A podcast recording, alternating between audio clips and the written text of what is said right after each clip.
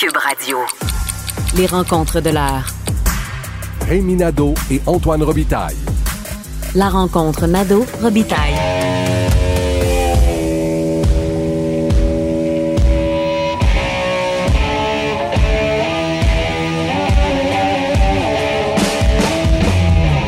Bonjour, Rémi Nadeau, Salut Antoine. chef de bureau politique à l'Assemblée nationale et amateur de steak et de tarte au sucre d'ailleurs. C'est aujourd'hui que tu remets tes premiers prix steak et tarte au sucre de la semaine? Voilà. Alors écoute, c'est un bon repas euh, Plein de calories, protéines en masse. Euh, mais d'abord, parlons de Justin Trudeau. Selon toi, il se magasine une collision frontale avec notre euh, premier ministre national, François Legault? Exactement. Parce que euh, hier, euh, jeudi, donc Justin Trudeau euh, a fait un engagement électoral euh, qui entre complètement en contradiction avec euh, la, la principale demande de François Legault, c'est-à-dire que François Legault, comme ben, le Québec, comme les autres provinces, réclame une augmentation des transferts fédéraux en santé euh, pour qu'il représente, dans le fond, une part de 35% de toutes les dépenses en santé et non 22% comme c'est le cas actuellement. Et euh, François Legault, tu le sais, a martelé à plusieurs reprises, on veut cette hausse-là des transferts sans condition parce que la santé, c'est de compétence provinciale. Et euh, Justin Trudeau donc a fait exactement le contraire, c'est-à-dire qu'il s'engage à injecter au total 9 milliards de dollars euh, dans les soins de longue durée au pays, mais à condition, et là, euh, deux points, on, on- on énumère, euh, notamment qu'il y ait des normes nationales pour les centres de soins de, de longue durée, euh, qu'il y ait euh, un salaire augmenté pour les préposés à 25 l'heure et qu'il y ait une augmentation de 50 000 préposés aux bénéficiaires à l'intérieur du pays. Eh mon Dieu. C'est incroyable. Ça se peut pas. C'est tout le contraire du fédéralisme et même de ce que disait Justin Trudeau sur le fédéralisme en 2015. Il disait qu'il fallait que ce soit euh, une sorte, sorte de partenariat, puis chacun respectait les sphères de compétences. C'est tout le contraire, là. Complètement. Ben, je- D'ailleurs, je te dis, Rémi, moi, de plus en plus, j'appelle- je n'appelle plus les fédéralistes au, fédéralistes au Canada. Je les appelle les canadianistes. C'est qui? Oui, oui, c'est- c'est une bonne idée. Les vrais fédéralistes, c'est ceux qui veulent fédéraliser Simonac, en tout cas. Ben, c'est les, les vrais fédéralistes, tu sais à qui ça me fait penser? Moi, ça me fait penser à Benoît Pelletier. Oui, Benoît Pelletier, l'ancien ministre de Jean Charest. C'est ça. Mais Ben oui. Qu'on aime, qu'on aime bien, nous, c'est un. Qu'on aime bien, oui, parce qu'il a, il a une vision. euh, moi, je me plaisais des fois à dire si tous les fédéralistes étaient comme Benoît Pelletier, on n'aurait pas besoin de souverainistes. Là, je, je caricature un peu, mais parce qu'il a une vision vraiment de décentraliser euh, dans le respect des, des compétences des provinces, etc., etc. Mais si on revient à Justin Trudeau, Oui. donc, euh, je, je, je m'étonne donc qu'il soit allé aussi loin.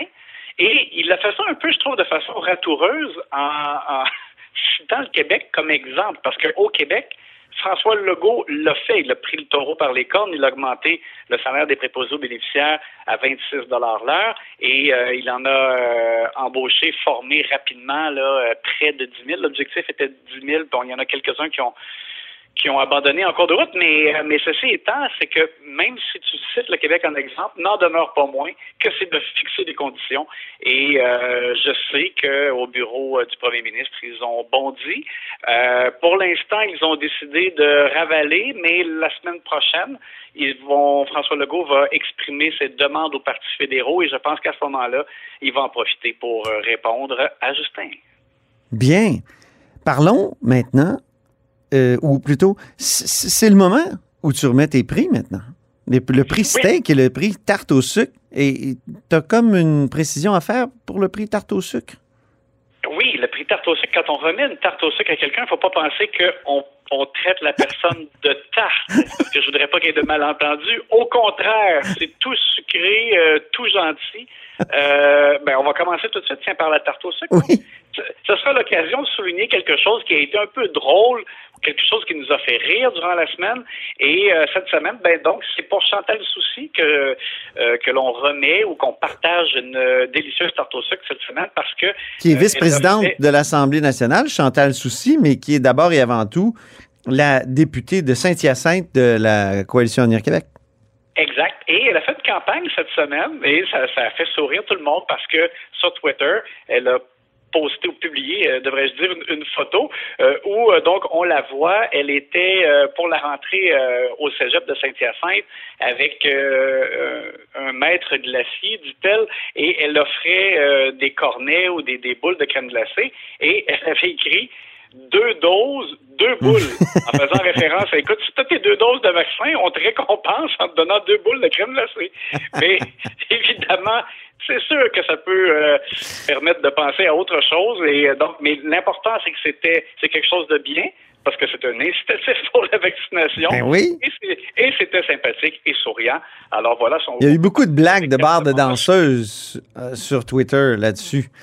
Euh, non, c'était vraiment drôle. Moi, j'ai- plusieurs euh, parlementaires qui m'ont texté à ce moment-là pour me dire que le mot clic était de Chantal Soucy était très drôle. D'ailleurs, dans une nouvelle version du, du tweet, elle l'a enlevé.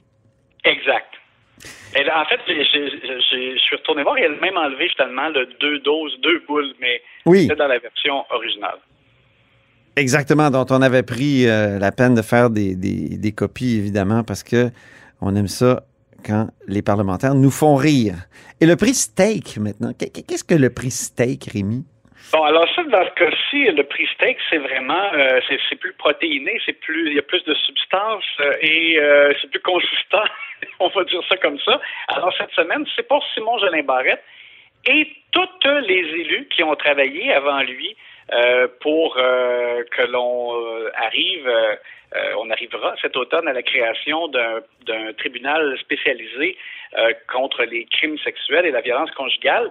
Alors, non seulement, ben, Simon Jeanin Barrette, ce qu'on a appris cette semaine, c'est qu'il va déposer un projet de loi à l'automne pour aller de l'avant avec ça. Et, et tu sais que autant on trouve que ça donne bien pas d'allure que ça n'existe pas, mais ça n'existe pas non plus vraiment ailleurs dans le pays et pas beaucoup dans le monde. On, deviendra, là, en, en allant de l'avant avec ça, euh, relativement des chefs de file. On parle de la Nouvelle-Zélande et de l'Afrique du Sud qui ont euh, des tribunaux euh, spécialisés euh, en matière d'affaires sexuelles. Mhm. Et, euh, et ça fait ça fait l'objet de, de réflexions et de discussions depuis euh, une couple d'années. Alors, on- il faut absolument aussi, au passage, féliciter Véronique Yvon qui a milité pour ça depuis longtemps et euh, les autres élus qui ont travaillé de façon transpartisane sur un comité, là, Isabelle Melançon, Véronique ben, Yvon, je l'avais dit, mais Christine Labrie, Isabelle Melançon, Isabelle Charret aussi momentanément et même Sonia Lebel au début, avant que Simon Jeanin Barrette arrive à la justice. Mhm. Alors, je pense qu'il faut vraiment féliciter euh, ces élus-là et la volonté du ministre actuel, Simon Jeanin Barrette, d'aller de l'avant et ça sera à suivre. Évidemment, on, va, on a hâte de voir à l'automne comment, comment tout ça va, euh, va se mettre en place. C'est un beau geste de transpartisanerie, une belle, un beau fruit, la transpartisanerie. Malheureusement, comme tu le sais, Rémi, il n'y a plus de transpartisanerie dans ce domaine-là là, de la lutte aux violences sexuelles depuis, euh, depuis je dirais, euh, depuis le mois d'avril. Oui, mais je, Oh, ça va mal. ça, je me rappelle que tu l'avais souligné dans Oui. une chronique et c'est vrai, il y a eu euh, un peu des, des invectives et des interventions qui n'ont pas été appréciées de part et d'autre. là. Je Mhm. me rappelle qu'effectivement, entre Isabelle Melançon... euh, Isabelle Charret, surtout, et, Oui, euh, était fâchée contre Isabelle Melançon et surtout contre Christine Labrie de Québec solidaire, qui euh, avait fait des sorties là, pour euh, réclamer plus de, de, de gestes en, en- dans ces matières. Et Isabelle Charret était fâchée parce qu'en coulisses, on préparait justement ce projet de loi-là. Et là, à partir de ce moment-là, ils ont dit si vous nous attaquez en public, puis c'est ça la transpartisanerie, un peu le, comment dire, le, le- le défi pour les élus, c'est qu'elles veulent se faire valoir. Donc, elles veulent aussi attirer le crédit. Euh, et, et- et donc, pour ce faire, parfois, elles sont portées à critiquer l'adversaire. Sauf que l'adversaire, quand on est dans un groupe transpartisan, ben, c'est celui avec qui on travaille. Et là, c'est ça qui a causé la fin de la transpartisanerie. Ça va peut-être arriver sur d'autres sujets, là, euh, euh, mais, euh, mais là, ça a été, c'est pas mal fini.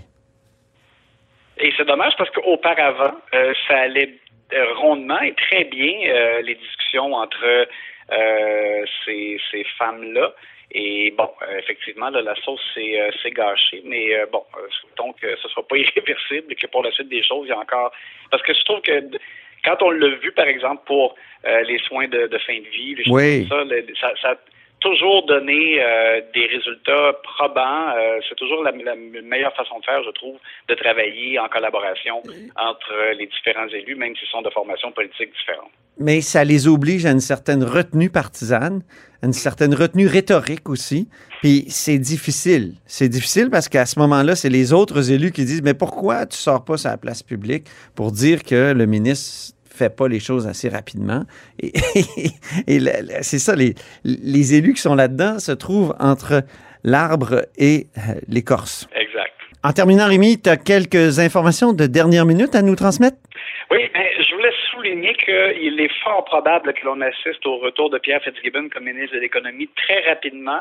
Euh, vendredi, nous avons fait plusieurs vérifications, on a eu des informations. Il semble que ça bouge beaucoup. Euh, il devait se départir d'actions euh, de deux entreprises pour se conformer au code d'éthique des élus. Et il semble que ça, ça a bougé. Il a une volonté très claire de revenir.